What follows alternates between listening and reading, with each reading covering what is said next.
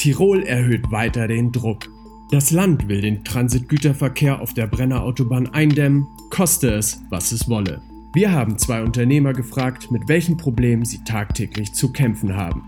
Ob es in Zukunft besser auf der Brenner Autobahn wird, diskutiere ich im Anschluss mit Michael Cordes, stellvertretender Chefredakteur der Verkehrsrundschau.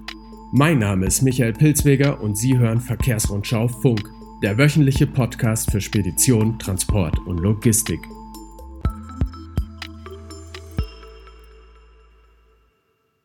Der Transitverkehr auf der Brennerautobahn erhitzt weiterhin die Gemüter.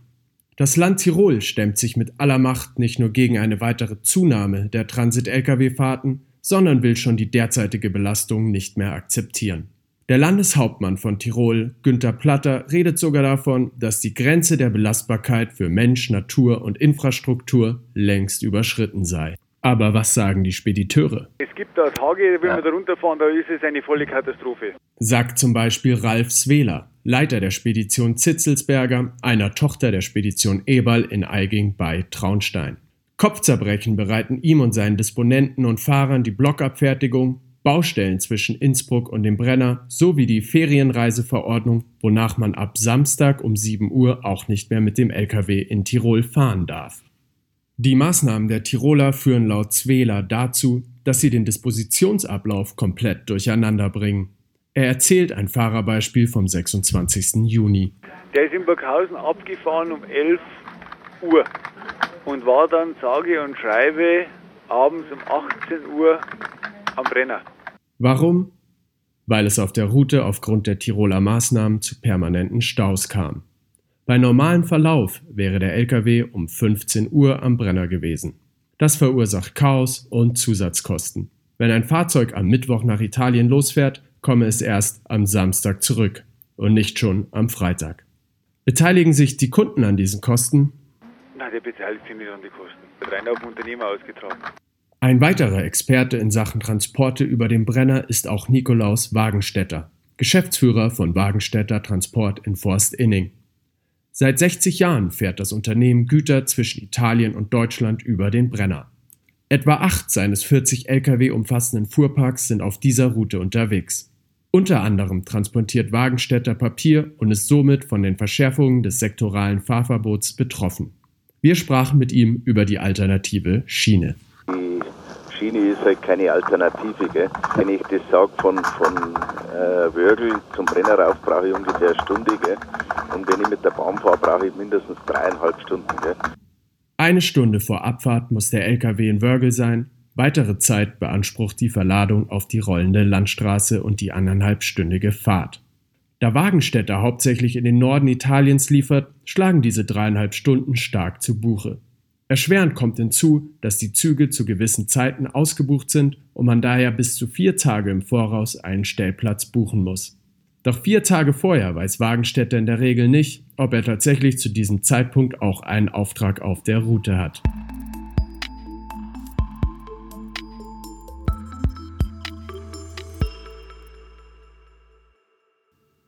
Wie Sie hören, viel Grund zur Aufregung. Deswegen lud Bundesverkehrsminister Scheuer am 25. Juli Tirols Landeshauptmann Platter nach Berlin zum Brennergipfel. Platters Eröffnung bei der gemeinsamen Pressekonferenz im Nachgang des Treffens. Ja, meine sehr geehrten Damen und Herren, ich habe im Vorfeld dieses Gespräches bereits mitgeteilt, dass ich zu keiner Beschwichtigungsveranstaltung komme, sondern es muss darum gehen, dass wir die Bevölkerung entlasten können. Außerdem habe ich im Vorfeld mitgeteilt, dass es für mich nicht in Frage kommt, jetzt diese Fahrverbote zu verändern. Das bleibt unverrückbar. Hier gebe ich keinen Millimeter nach. Die Lkw-Fahrverbote werden bestehen bleiben. Auch die Blockabfertigungen für LKWs und insbesondere auch PKW-Abfahrtverbote, damit wir keinen gänzlichen Stillstand in den verschiedenen Dörfern haben. Ich begrüße nun Michael Cordes, stellvertretender Chefredakteur der Verkehrsrundschau. Michael, diese Aussage des Landeshauptmanns von Tirol hört sich ja danach an, als sei nichts Positives herausgekommen für das Transportgewerbe. Ja, in der Tat. Äh, das sieht danach aus, als ob er äh, keinerlei Zugeständnisse gemacht hat. Und Stand heute muss man das wohl auch tatsächlich so sagen. Zumindest wenn man sich die aktuell geltenden Verbote ansieht. Ob nun die Blockabfertigung, das Nachtfahrverbot oder die Verschärfung des sektoralen Fahrverbotes.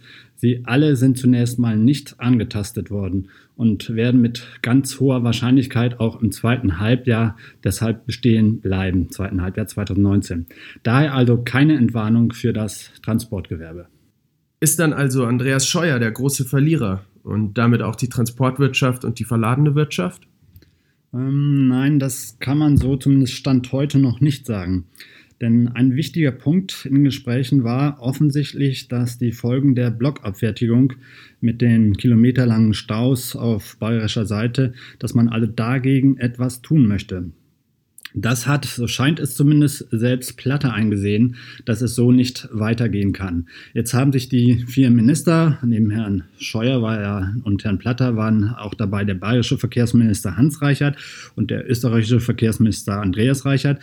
Also die vier Minister haben sich auf einen Zehn-Punkte-Plan geeinigt und ein Punkt davon ist, dass anstelle der Blockabfertigung ein intelligentes Lkw-Leitsystem 2.0 treten soll. Und was soll dieses LKW-Leitsystem 2.0 eigentlich sein? Ja, das ist mir ehrlich gesagt auch noch nicht so ganz klar. Da bleibt das Papier ziemlich vage.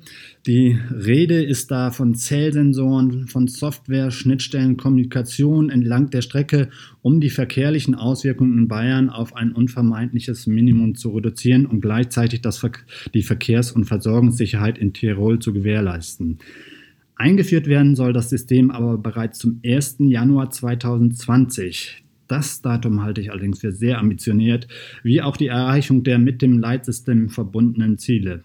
Insgesamt wirkt dieses, dieser Punkt noch sehr diffus, weshalb ich so meine Zweifel habe, ob die erhoffte Wirkung damit tatsächlich erreicht wird. Aber vielleicht ist man bei der Vorbereitung äh, in den Amtsstuben doch weiter, als das Papier es vermuten lässt. Und wenn die erhoffte Wirkung des Lkw-Leitsystems nicht eintritt? Da hat Tirol schon vorgesorgt dafür, äh, wenn das so eintreten sollte. Denn da hat das Land Tirol eine ganz klare und unmissverständliche Antwort in dem 10-Punkte-Papier eingebaut und die lautet, die aktuellen Tiroler Blockabfertigungen werden so lange bestehen bleiben, bis das neue automatisierte grenzüberschreitende Lkw-Leitsystem es nicht mehr notwendig machen. Platter wollte unbedingt eine Korridormaut durchsetzen. Hat er die bekommen im Zehn-Punkte-Plan? Äh, er ist ihr zumindest näher gerückt. Ähm, Österreich, Deutschland und Bayern, das ist im Punkt 5 des Plans nachzulesen, wollen bei der Europäischen Kommission einen Vorschlag einbringen, um eine größere Flexibilität bei der Mautgestaltung in besonders belasteten Räumen zu ermöglichen. Das könnte dann am Ende auf eine solche Korridormord hinauslaufen. Diesen Vorschlag wollen Österreich, Deutschland und Bayern bereits Ende Oktober 2019, also noch in diesem Jahr, bei der Kommission einbringen. Aber bekanntlich malen die Mühlen in Brüssel sehr, sehr langsam. Es müsste vielleicht auch die EU-Wegekostenrichtlinie geändert werden. Dann gibt es noch Abstimmungsprozesse in der EU. Also wenn die Korridormaut kommt, glaube ich, da müssen wir noch äh, ein paar Monate, eher vielleicht sogar sogar Jahre warten. Und wenn sie kommt, dann wird es teuer. Ja, davon kann man ausgehen und zwar erheblich. Das sind auch äh, insgesamt äh, die zwei Botschaften dieses Zehn-Punkte-Papiers. Der Transit auf der Straße soll teurer werden und zwar nicht nur um ein paar Cent, sondern das sind äh, gleich mehrere zehn äh, Cent, äh, die dazukommen.